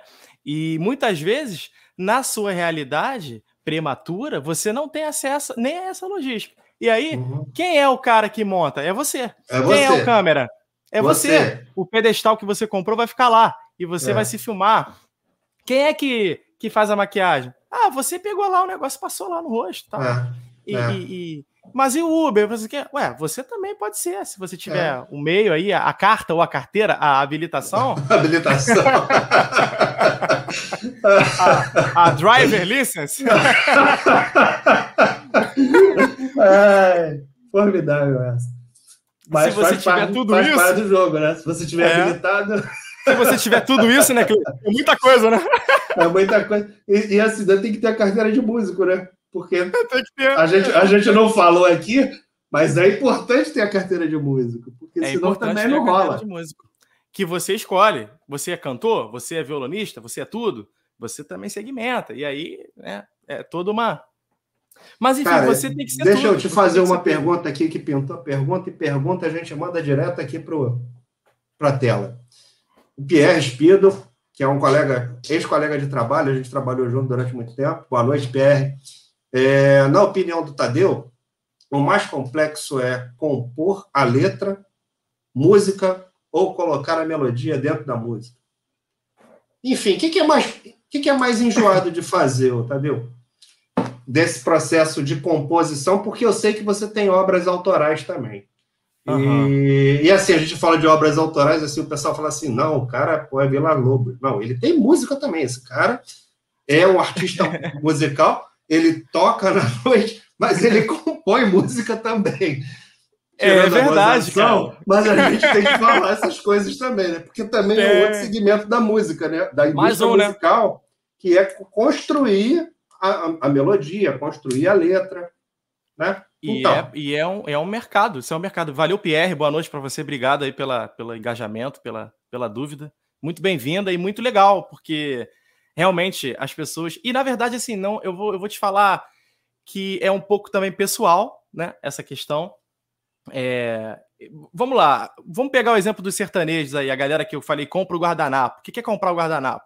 É o cara pegar letra, que o cara hoje quer fazer trocadilho com balada, com cerveja, com mulheres e tal. Isso vende, né? Então ele, ele pega um contexto, um contexto, uma historinha com rimas e tal, uma forma de poética ainda, letra, e aí ele tem é, é, profissionais arranjadores, que é o cara que toca geralmente um violão e ele consegue enxergar naquilo uma melodia, um nananã para aquela letra, uhum. para aquela me melodia. O famoso chiclete, né? O famoso chiclete. E aí, assim, existe toda uma estrutura musical é, baseada no que o cérebro gosta de ouvir. A gente tem aí exemplos de Pablo Vittar e tal. O pessoal fala, são músicas horríveis. Peraí, depende. O que é horrível para você? Tecnicamente, eles fizeram o que o cérebro quer ouvir. Existe um padrão que o cérebro gosta de ouvir. O cérebro é um pouco preguiçoso, ele não gosta de som tão rico quanto Beethoven, não. Isso aí é para uhum. quem tem um ouvido apurado e, e, e consegue sentar na cadeira para admirar a arte complexa. No geral, uhum. o que te chama a atenção quando você está no sinal dirigindo é o sistemático repetitivo, não é o, o, o assíncrono, não é o, o assimétrico. Então, o que, que se faz? Eu, por exemplo, como compositor, eu sempre tenho o hábito de pegar o violão e falar: nossa, aqui ficou bonito. E aí eu vou e escrevo alguma coisa para aquilo. Mas isso é uma coisa do Tadeu. Uhum. Se você uhum. perguntar a um compositor, ele vai te dizer o seguinte: eu faço a letra e eu vou e coloco a melodia e a harmonia. Uhum. Então, é, o mais difícil, na minha opinião, o mais difícil é você criar criar uma harmonia que consiga manter a originalidade da letra. Eu acho que isso é o mais difícil. Uhum. E nem os maiores profissionais fazem. Vou te dar um exemplo. Se você leu um poema seu e aquilo te remeteu a uma situação, você lembrou é, de uma ex-namorada sua na praia num domingo de manhã e aquilo tem uma cara para você, fazer com que aquilo contextualizado num arranjo, tocado e cantado, te traga exatamente a mesma sensação, é o mais difícil. É, é o mais difícil. E a gente tem alguns exemplos aí, né? Até, até Flor de Lis, você, é, enfim. São alguns exemplos aí que você para para estudar a, a letra e você vê que aquela música não tem nada a ver com aquela letra, né? Então, é, é isso é, é, é, bem interessante, essa, essa, essa visão. É, eu vou dar um exemplo aqui do próprio Renato Russo. O Renato Russo ele fez Pais e Filhos. Pais e Filhos é um hino que todo mundo quer ouvir, dançar, cantar junto. É uma música com refrão super empolgante. E existe uma entrevista, quem quiser depois pesquisar, no, no programa Altas Horas, do Renato Russo, muito tempo atrás. Não sei nem se era Altas Horas, era Serginho Grosso, mas eu não uhum. consigo te dizer se ele era, era Altas Horas. Ele disse pro, pro Renato, o Sérgio perguntou para ele: Vem cá, que, que música você mais gosta? Tá? Ele, cara, me incomoda, um, um, tem um negócio que me incomoda. O quê? Pô, pais e filhos, para mim, é uma letra, é uma alusão à depressão, me causa tristeza. Uma letra que eu fiz com muita tristeza, uma, é, ela remete ao suicídio. Se você parar para uhum. para ver a letra do Pais e Filhos, é, é uma pessoa que está prestes a suicidar. Mas a melodia e a harmonia caminharam com a banda para um lado em que as pessoas perderam a capacidade de entender o que a letra uhum. diz. Entender a letra. E elas querem cantar, dançar nos bares e brindar ao som de pais e filhos. Para mim é uma tristeza. Mas é uma tristeza que comercialmente deu certo. E aí é o que eu pego o paralelo do, do seguinte: o mais difícil, Pierre, é você caminhar a, a, o arranjo com a letra para o mesmo lugar. Isso, é, isso aí é difícil. Agora, você pegar uma letra para quem já toca e construir um refrão é uma consequência. Mas manter a originalidade, nem Renato Russo conseguiu. Então, assim. é uma é, dificuldade. É, a gente, a gente fala de Renato Russo, eu curto, gosto muito do, do Renato Russo, mas nem todo mundo gosta dele, então a gente pode dar outros exemplos, como eu falei aqui, de Javan, Tim Maia, é, e por aí vai, né? Caetano Veloso e, e outros. Mas, assim, Tadeu, e assim, a gente sabe que você tem um estúdio, você já falou aí que você tem um estúdio. O que que rola nesse teu estúdio? Então, é, aqui no estúdio, eu, primeiro eu, ele começou com uma coisa modesta, só para ensaio. Depois eu percebi essa coisa de que hoje você pode, com o computador, realmente gravar, perdão, realmente gravar um instrumento com uma qualidade bacana, baixar um software gratuito na internet, processar esse, essa gravação do violão, e chegar num timbre comercializável, vamos dizer assim. Uhum. E aí eu trouxe essa essa dinâmica para cá também. Não, já que eu vou ter o espaço, um espaço tratado que não vaza tanto som assim, porque sempre vaza uhum. alguma coisa, mas não vaza tanto som. Então eu consigo fazer gravação. E aí eu fui e comecei a estudar esse tema aí na internet, no YouTube mesmo. Não, uhum. Você não precisa uhum. fazer curso, você é, só, é, é literalmente você treinar. Pega o teu violão, grava, vê um vídeo, melhorou. Semana, semana que vem tá melhor. E aí você começa a entender que tudo segue um padrão. Um contrabaixo segue um padrão, a voz, existe uma, uma regrinha da distância, você bota um pop uhum. filter para não ficar com aquele, aquele uhum. sonzinho, né? E aí você vai conseguindo construir essas essas vertentes. Eu, hoje, por exemplo, eu consigo é, trazer uma pessoa aqui, vamos botar um exemplo, uma cantora gospel. Ela quer gravar um CD consigo gravar um CD dela aqui baseado no que ela tem para me oferecer. O que, que, ela, o que, que ela tem para me oferecer? O que, que ela quer? Primeira coisa que eu pergunto: você já toca? Você canta? É... Ah, eu tenho letra. Ou já tem música e é cover. Eu quero fazer uma releitura de um louvor. Vamos lá. Aí eu trago uhum. a pessoa para cá, a gente grava, a gente faz um briefing para eu entender como produtor qual é o objetivo do artista. Existem artistas, assim, vamos, vamos colocar, abrir aspas, independentes no sentido do que eles querem fazer. Tadeu, ó, eu quero uma música assim, assado, eu quero um refrão assim, assado. Ele não sabe as notas ou o arranjo, mas ele quer uhum. uma cara. Uhum. Por exemplo, ah, eu quero um louvor da década de 2000, um louvor com grito. Tá, eu quero aquilo ali. Tá, eu vou fazer. Mas também tem um artista que chega, o que, que você acha, Tadeu? Aí eu vou, olha, eu acho que hoje, o momento do louvor tá nessa pegada. Você acha que você deve cantar assim? Você, vamos fazer um, uma extensão, uma análise de extensão vocal sua, para a gente ver que que você, qual é o tom que eu vou, eu vou fazer a música pensando em você, uhum. pensando em mim. Sim. Qual é a sua região vocal, né? Para a gente fazer uma coisa bacana, para comercializar. Eu sei que você não chega nesse grave, esse agudo para você não dá e tal. Você me permite te corrigir se você fizer 10 takes, a gente fazer 20? 30, quantos forem necessários para gente para eu achar que tá ok para vender. Então eu tenho todo esse briefing e aí vai de pessoa, cliente para cliente. Uhum. Existem clientes que chegam com a banda. Nós somos uma banda, nós temos uma música autoral, nós queremos o seu espaço para tocar a música e gravar. Uhum. E aí eu chego e dou duas opções. Vocês querem tocar ao vivo e gravar como um show ao vivo? Eu alugo a hora faço a captação e tá lá. E faço uma, uma pós-produção, melhoro isso. Porém, é uma apresentação ao vivo. Ou a gente faz mais sessões, a gente vai gravando instrumento a instrumento, a gente vai fazendo a produção em estúdio. E aí vai depender do orçamento, da disponibilidade da pessoa, orçamentária e de tempo, né? Do que, que ela quer fazer. Eu consigo oferecer isso tudo para ela num espaço relativamente pequeno, dentro da minha casa, sem aqueles hacks que você vê que são, pô, um charme, né? Uhum. Compressor, uhum. você vai no estúdio aí badalado, numa Zona Sul, na Barra, o cara tem lá aquela, aquele hack. Eu digo para você que isso hoje não determina a qualidade final. O que determina é o que você faz com o software. Compressor por compressor, a gente tem plugins que realizam a mesma tarefa de um compressor físico, um hack de compressores. Então, hoje eu tô nessa, nessa pegada. Na pandemia, como é que você fez, Tadeu? Pois é, não tinha show. Né? Então eu tinha que trazer a galera para cá. E aí é uma via de mão dupla. Ó, não tá tendo show. E a galera tá sem dinheiro. Bom, eu posso gravar e cobrar mais barato. Uhum. É legal para mim, é legal para quem queria gravar um é, CD. O teu, o teu custo, teu custo é menor também, né? Tem, tem essa história, né? Que a gente fala assim, ah, o cara lá na Barra, lá na, na, Zona Sul, ele tem um estúdio maior, ele tem mais equipamento, ele tem, mas ele tem mais preço também.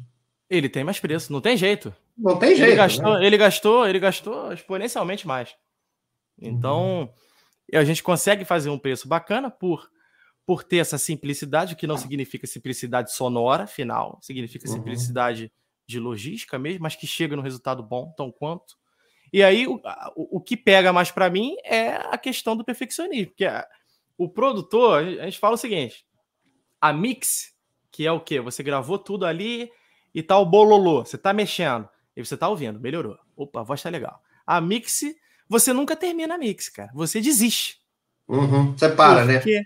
Porque se você ouvir mais uma vez, você vai falar: hum, porra, o, o, é. o, teclado, o teclado não tá tão. tá muito agudo e tal. E aí, e aí, assim, eu consigo fazer isso hoje. Oh, olha, o comentário, olha o comentário do Augusto para você: o engenheiro e engenheira. é isso mesmo.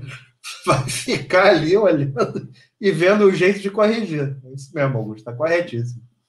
Não tem jeito, cara. Aí a gente é aquilo, tá na veia, né? Não tem, não tem o que falar, né, Cleiton? Então tem essa, essa coisa. Eu trago a galera para cá e a galera grava e tal. A gente enfrenta umas dificuldades que você falou. O cara lá da, da barra, talvez o que você leva aí três horas para fazer, realmente consiga fazer na metade do tempo, né? Um, um, Rick Bonadi, um cara que tem uma mesa que faz aí umas mixagens na uhum. mão. Ele tem recurso, lógico. Lógico que ele tem recurso. Mas é aquilo, você tem que saber como que você quer que fique. Você sabe? Então, o caminho para chegar é contigo. Tem que chegar lá. Se você vai no Waze vai dar 30 mil voltas, tem que é. chegar no mesmo lugar. É, na verdade, né, Tadeu? A gente sabe que, que tudo tem um preço, né? E que é lógico, você chegar lá no Bonadinho para fazer o, o trabalho, vai, vai pagar o preço do Bonadinho também. Vai, vai pegar o preço, vai para São não, Paulo, não, vai lá. É, não vai ser também o preço do Tadeu, vai ser diferente. Né? Então, então a, a, o pessoal tem que entender, né, que é aquela história, não adianta você querer é, comprar picanha é, e pagar o preço de sardinha, né? Tudo bem que sardinha também tá cara para cacete. Eu falo isso agora. Pois é, mas, enfim, é, não, não dá para você querer uh, uh, ter o melhor sem pagar por isso, né? Não tem muito jeito. Você vai pagar um pouco mais. E outra, mesmo que o Bonadinho faça um trabalho pior que você, ele é vai cobrar o nome dele. É o nome dele, é. cara. Entendeu? É, então, é, o nome é a marca, é um bem intangível. Não tem jeito. Então... É verdade. E existe essa fronteira que você falou mesmo. Ah, você pega um artista dele, um Vitor Clay, né, uma, uma Kel Smith, o que, que, são os últimos artistas do, do Rick? Uhum.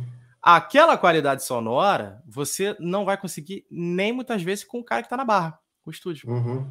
que, está uhum. que tá na barra. Porque o cara tem tudo, mas não, mas não é o Rick. Uhum. O Rick é o Sim. Rick, por isso que ele ganhou Sim. notoriedade, porque ele é um produtor que tem tudo, mas é um produtor diferenciado, porque ele consegue chegar num timbre comercial, numa, num patamar que a maioria não consegue. Eu, por exemplo, numa gravação do Vitor Clay, é impossível de eu conseguir chegar naquilo ali, porque é, é uma, é uma disparidade muito grande entre equipamento, entre tudo, entre tudo. Uhum. não vou mentir. Agora, uhum. você precisa gravar uma música, um produto final igual do Vitor Clay? É. Ou você agora, pode ter um meio termo ali? Agora? Né? Agora, porque tem o agora, né? Na história, né? Porque você precisa do que agora? Né? Exatamente, é, exatamente. E assim, é, é, como a gente aprende lá na engenharia que você não constrói a casa do telhado, né? Você, você tem que construir ela pela base. Então, meu amigo, prepara a base direito, né? É isso aí. O Tadeu pode ajudar o cara que está começando. Ele não, não, não pode receber um Vitor Clay aqui. Não com esse estúdio. Mas o que não significa que ele não tenha aplicação. Tadeu, lá no início da live você falou da, da do futebol, né?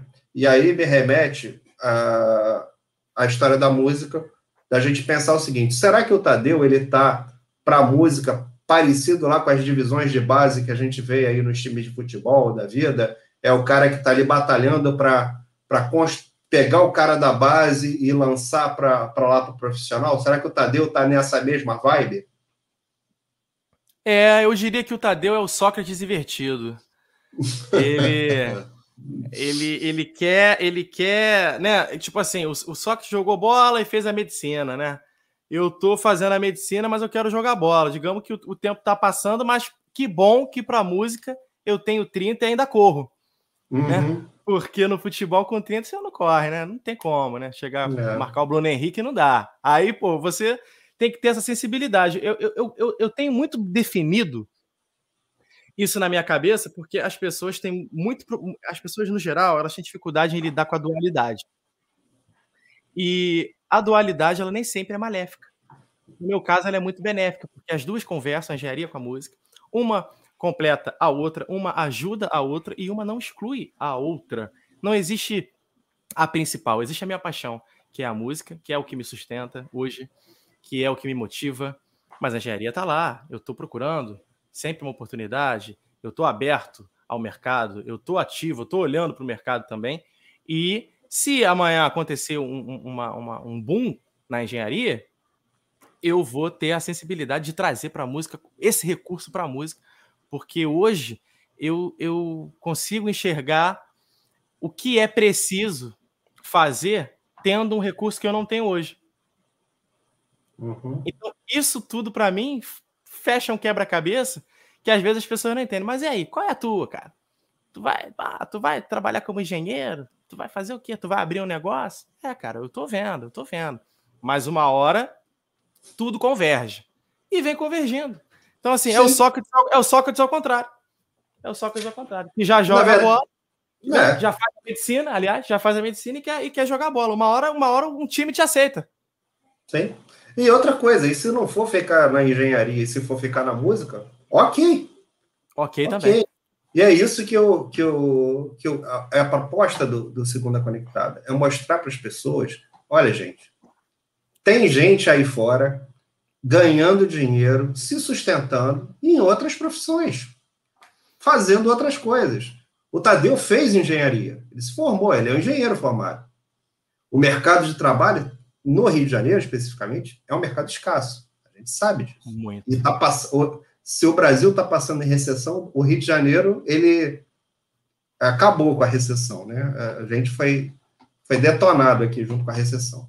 Então, assim, não, não é privilégio do Tadeu ser um engenheiro que de repente não está dentro da indústria, que está aí fazendo uma carreira paralela, tocando outra coisa que ele gosta e faz muito bem e que de repente assim a engenharia só pode falar assim, olha, eu sou formado na engenharia, uso todo esse conhecimento da engenharia e sou um excelente músico, me dou muito bem na música, então e ok, tá, tá eu, bacana.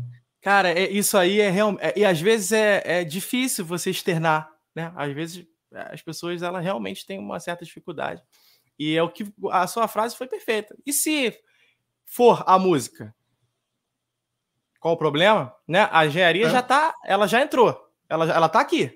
Eu tô uhum. falando com você e ela tá aqui na parede, ela tá em tudo, porque se isso hoje tá aqui, a gente tá levando essa conversa, literalmente foi por causa da engenharia, né? Por causa da engenharia, então, exatamente. Então, assim, a gente está levando um pouco de, de, de, troca de ideia, de reflexão para as pessoas hoje, por conta da engenharia também. Engenharia uhum. não é não é carteira de trabalho carimbada para você pegar trem às sete da manhã. Ela é muito mais do que isso. As pessoas têm que ter essa consciência de que isso é a, a cabeça da ponta do alfinete, cara. A engenharia é uhum. é muito mais do que isso e monetiza além disso. Uhum. Aliás, é, é muitas vezes não é o que te enriquece para quem tem essa, essa, essa, esse foco.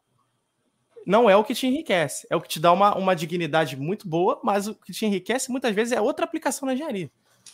E às vezes não, não precisa ser engenheiro. Né? Já, a gente já teve a oportunidade de conversar aqui no canal do Segunda Conectada, a gente já teve a oportunidade de conversar com gente que fez curso técnico, virou empresário é não fez engenharia por opção e é vive muito bem, obrigado. E outros técnicos virão aqui e outras pessoas de outras formações virão aqui. Porque eu não estou preso à engenharia. Isso é uma coisa que, que tem de bom, é o seguinte, olha, eu trabalho dentro da engenharia lá fora, em outros lugares. No Segunda Conectada, a gente está aqui para falar com a pessoa que está atrás do crachá. Não interessa qual é o crachá que a pessoa está usando, não interessa nem é, se ela usa crachá, entendeu? que a gente quer saber o seguinte, assim, ó, cara, você vive com dignidade, o que, que você faz da vida, como é que é isso, como é que você chegou aí, como é que foi a sua dificuldade, é disso que a gente está falando. A gente quer saber é isso, quer ver na visão do Tadeu como é que é levar uma carreira, né? E falando nisso, Tadeu, fala pra gente, como é que é difícil a vida do músico? Olha, é, o pessoal acha que. Primeiro que o pessoal acha que você tem que chegar lá e tocar e tá bom, né? Mas na verdade, é, eu vou fazer o paralelo com o futebol de novo. Para você chegar pro Gabigol bater pênalti tão bem, cara, tu pode ter certeza que ele tá batendo pênalti pra caramba no treino lá para ter aquele time. E, e para você manter, né? Na música você não é, na música você está. Você tá num nível, para você manter aquele nível, você precisa de horas treino. E se você quer ir além, é mais horas treino. Então, muitas vezes eu tenho, eu tenho a plena convicção de que eu estou decaindo por falta de tempo. E aí eu preciso o quê? Me estruturar para aumentar minhas horas de treino para que eu pare de cair. Ou me estruturar para que eu aumente mais as horas de treino para que eu volte a evoluir e chegue onde eu estava há um ano atrás. Uhum. Isso aconteceu na pandemia. Eu vi lives de músicos que errando, a gente fica olhando, caramba, esse cara tá frio, esse cara. Isso, isso, isso tá presente. Então a primeira dificuldade é essa. Não é só chegar fim de semana e fazer um show. Tem que treinar o repertório. E aí, como é que, como é, que é essa questão de repertório? É um tema legal, é, um, é uma dificuldade que não é tão assim exposta, né? Porque você pega, vamos pegar uma banda, um YouTube, The Police, Capital. Os caras fazem uma turnê quando estava rolando, né? Uma turnê viajam o Brasil todo, viajam o mundo e tal. Os caras viajam o mundo com 30 músicas. Uhum. A turnê agora é leva o nome do, do single, do EP, do álbum, que seja. E aí ele tem um show para fazer 25, faz o bis, 2 horas e 10, volta. E ele tem mais cinco músicas para ele intercalar, para mudar. Basicamente, trabalham com 30 músicas. O músico que está no dia a dia, que você vai lá, leva sua esposa e pede música no guardanapo. Quantas músicas esse cara tem que tocar? Essa é a pergunta. Quanto mais, melhor. Não tem conta. Eu não sei para você hoje o número exato de músicas que eu toco. Que eu toco assim, Tadeu, puxa aí e eu levo ela inteira, né? Uhum. Porque se alguém me pede uma coisa que eu sei um minuto e meio da música, eu toco um minuto e meio e foi, valeu. Mas, uhum. sei lá, deve beirar na faixa de 450. É um número que me atende. Eu consigo uhum. chegar em qualquer bar, tirando sertanejo, pagode funk, é, vamos deixar de claro, né? Vamos deixar claro. Qual é o teu segmento? Então, é pop rock, mas é o pop rock eclético, né? Eu levo Morena do Vitor Clay, mas eu levo o Californication do Red Hot. Eu uhum. levo o rap do Pharrell Williams. Eu levo o Guns N' Roses. Eu levo um, um Another Brick in the Wall. E, e, você tem que levar, porque o cara que, que, que curte um Vitor Clay, que curte o Melim, que é pop rock também, uhum. ele tá do lado da sogra. A sogra vai pedir o da polícia, a sogra vai pedir uhum. o que remete a ela e você tem que levar. Então, essa acessibilidade você precisa. E é o que alonga mais ainda o teu repertório. Você tem que ter. E é uma dificuldade, porque como é que faz para você manter 450 músicas memorizadas, né? Pô, tal. É. Uma outra dificuldade é o seguinte: vou levar Sweet Child Mine. Qual tom? Qual é o meu tom? É o tom do Excel? Aí você tem que. É, não é só olhar assim, você tem que adequar o seu tom, a sua região vocal, né? Muitas vezes as pessoas não vão perceber, mas você modificou a música para sua região vocal. É uma dificuldade. Existem músicas que as pessoas querem ouvir, não é uma escolha sua. Você uhum. tem que tocar, e você sabe que essa música tá muito fora do da teu... tua zona de conforto, né? Da tua muito zona de da... conforto. Muito, muito. Às vezes sai muito mesmo. E aí você tem que falar, cara, vou fazer o que aqui? E você perde um tempo naquela música para trazer pro teu universo, a tua versão dela. Uhum. Eu vejo muitos músicos é, da noite não adotarem essa. É, não sei, às vezes, é, às vezes faltou tempo para afinar, ou enfim, mas isso, isso complica um pouco, porque primeiro que você tem que cuidar, né? Existe toda a parte técnica de se cantar. Não é chegar e cantar como a gente canta no chuveiro. Você tem que ter uhum. uma preparação, um aquecimento vocal. A gente perde aí, eu perco pelo menos meia hora antes de cada apresentação para preparar minha musculatura. Musculatura da face, musculatura do peito. Para eu poder, para eu ser capaz de cantar quatro horas sem me autoflagelar, né? Para eu ser capaz de cantar quatro pra horas. Para sair inteiro, né? Para sair inteiro, sem lesão vocal, para eu não acordar sem voz no outro dia, porque no outro dia tem show também. Então, assim, essas dificuldades a gente passa. Adequação do repertório, preparação física. É... O que, que eu vou tocar hoje? A sensibilidade. Que público eu tenho, né? Eu estou fazendo um evento fechado? Não, é um lugar público. Sentir o público. Ah, por aqui a galera tá, tá meio. A galera ficou molengona.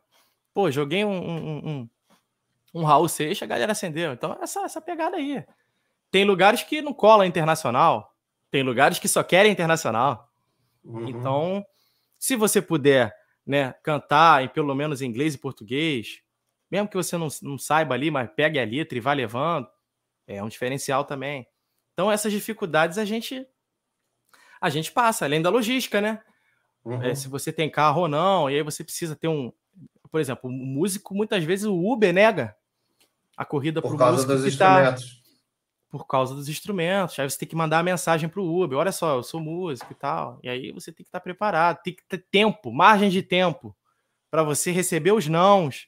Uhum. Então, quer dizer, é, é, é complicado. Sem falar da, da, da questão que fisicamente, eu, eu costumo dizer que a, a, música me cansa fisicamente, mas não me cansa mentalmente, né? Não é frustrante para mim, não é nada, mas a, a, cansaço físico vem, porque se ficar em pé quatro horas, seu corpo é, não, não é fácil, né? Tadeu, deixa eu te perguntar uma coisa. Eu sei que você é um cara bastante antenado. Você acha, e aí é um achismo mesmo, você acha que viver de música, por exemplo, uh, nos Estados Unidos é melhor do que no Brasil? Como é que é a tua percepção do mercado musical de outros países, se é que você tem algum que possa dar de exemplo para a gente em comparação ao Brasil. É, eu tenho eu tenho relatos de amigos próximos, né? Como você teve a experiência própria de, de, de estar lá, acredito que a gente uhum. deva compartilhar essa opinião. E eu pego o gancho que você deu anteriormente. Eu acho que a execução, a execução do músico anônimo é, na Europa e aí em alguns países, não são todos realmente, e em algumas regiões mais democráticas dos Estados Unidos, né? É, é, é, o, o, sul litorâneo ali, sei lá, Flórida, Orlando e tal, você tem realmente, pelos relatos e pelo que a gente vê de colegas que vão para lá, né? A gente tem uma, uma valorização maior da sua prestação de serviço. O cara dá mais valor ao, ao, teu, ao teu conhecimento, ao teu capital intelectual que você está disposto a uhum. oferecer. Sem falar do câmbio, que literalmente você ganha o quíntuplo do que você ganha aqui se você for tocar num uhum. bar, na média. É, então eu acho sim, e é uma vontade que eu, que eu. É um dos projetos que eu tenho, é após pandemia, levar o pop rock que eu levo, por ser um pop rock 70-30, 70 internacional, 30 nacional, BR, levar, ter uma experiência de, de, de amigos que conhecem. Cadê, ó? Tem um uhum. pub aqui na Flórida que eu consigo uhum. te colocar para tocar num sábado. Pô, eu vou aí, cara. Eu vou aí, vou ficar três meses aí e vou tocar nesse pub. É um projeto que eu tenho porque eu acredito que realmente a cultura. Vai fazer uma diferença. Você acha que isso vai fazer realmente uma diferença na, na carreira musical?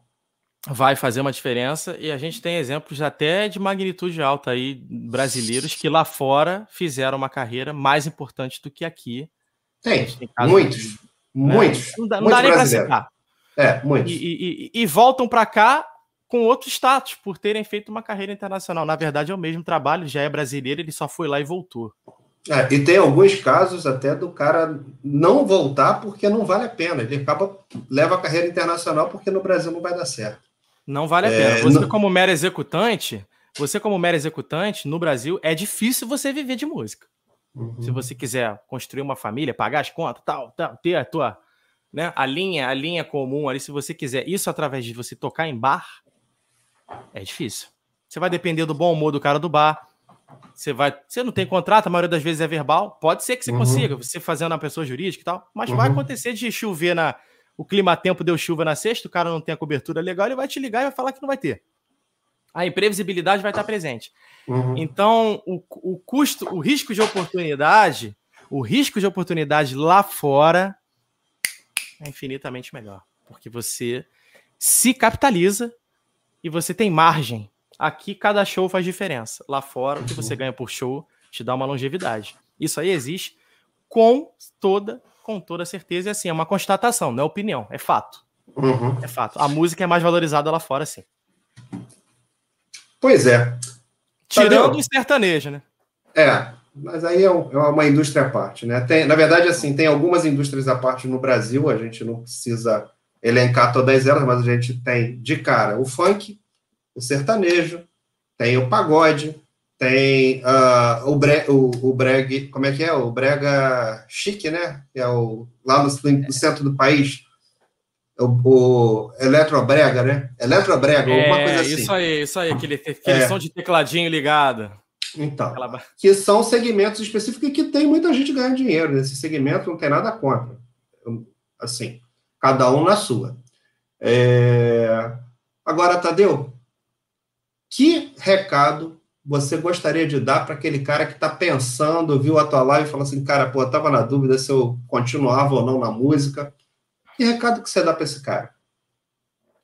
O recado que eu dou para ele é o seguinte: quem pode ter certeza sobre a, a, a, a sua paixão, quem pode ter certeza do que você quer é você. Ah, Tadeu, pô, tá de brincadeira. Isso aí o cara fala lá, o coach, pô, no Instagram. Ele, ele posta isso todo dia. Você é que tem que decidir. o, ler, cara, ler isso é mole.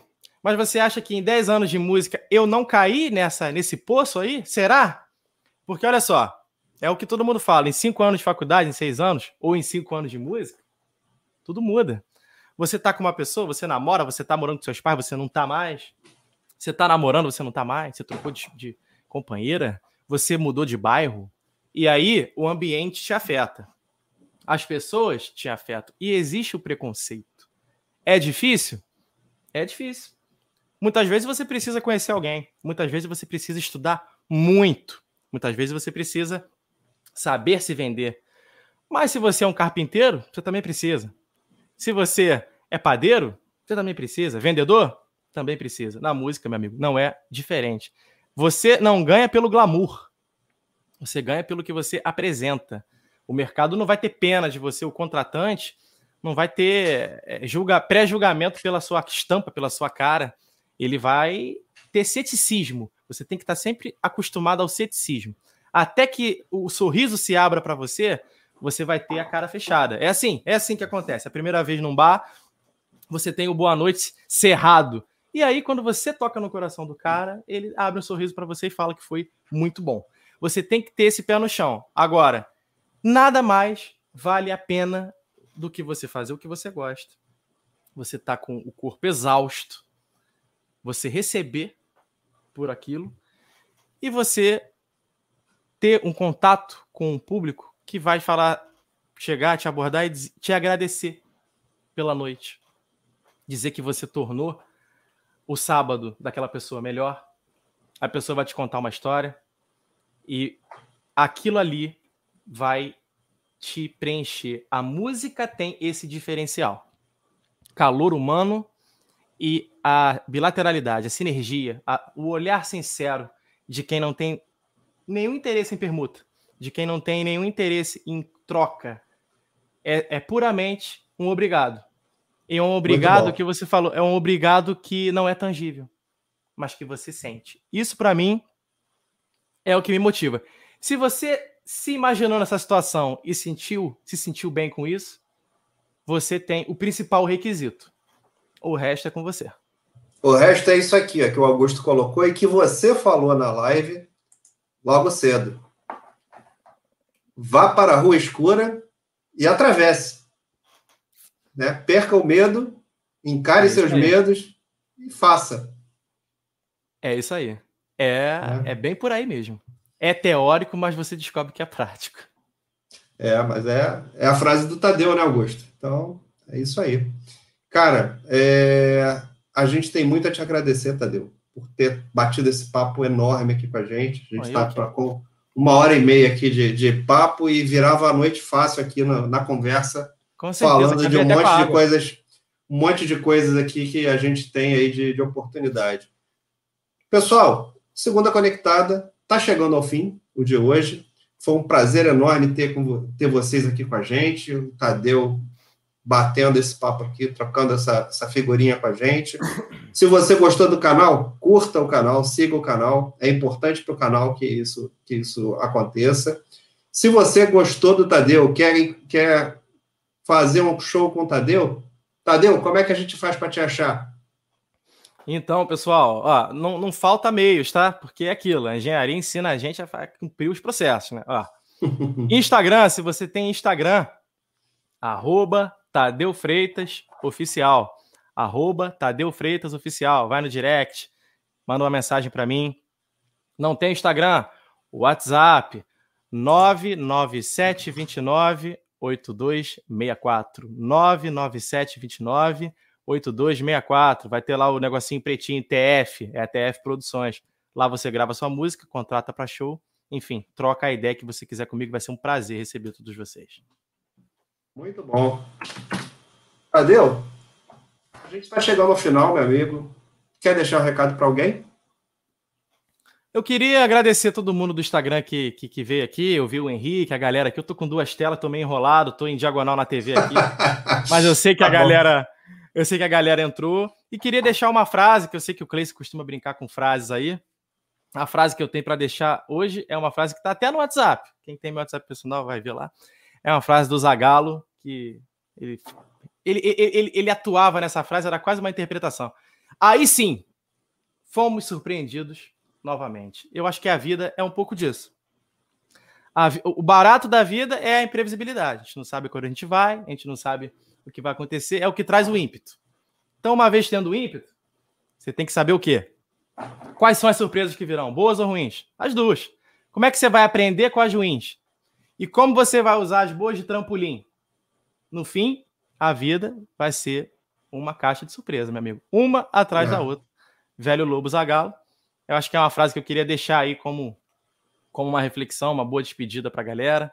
Uma brincadeira também. Já te agradecendo, assim, imensamente. Para mim foi um a prazer. Gente agradece. Passou, passou tão rápido quanto um show de pop rock. Muito bom. Bom, galera, se você gostou do Tadeu, se você gostou da entrevista do Tadeu, quero dizer para vocês o seguinte: ó, tem mais 40 entrevistados nesse canal. Então, vai lá ver que tem um monte de gente boa. E o Tadeu é fera, ele está aí com um monte de projetos na rua, que ele não, ele não faz só o pop rock, ele não falou aqui, mas ele tem outros projetos também. E esses outros projetos a gente vai ter que conversar outro dia, que senão a gente não vai sair daqui hoje. Com então, certeza. O seu chamado é uma ordem, meu amigo. Galera, muito obrigado para vocês que ficaram com a gente esse tempo todo. Muito obrigado. Fiquem bem, fiquem com Deus. Semana que vem tem outro convidado muito interessante que vai estar falando aqui com a gente sobre mais um monte de coisas voltadas à arte também. E que na verdade não é um convidado, é uma convidada. Mas a surpresa fica aí no ar. Ela vai estar com a gente aqui divulgando um livro. Grande abraço, gente. Fiquem Valeu, bem. Pessoal, muito obrigado. Fiquem com Deus.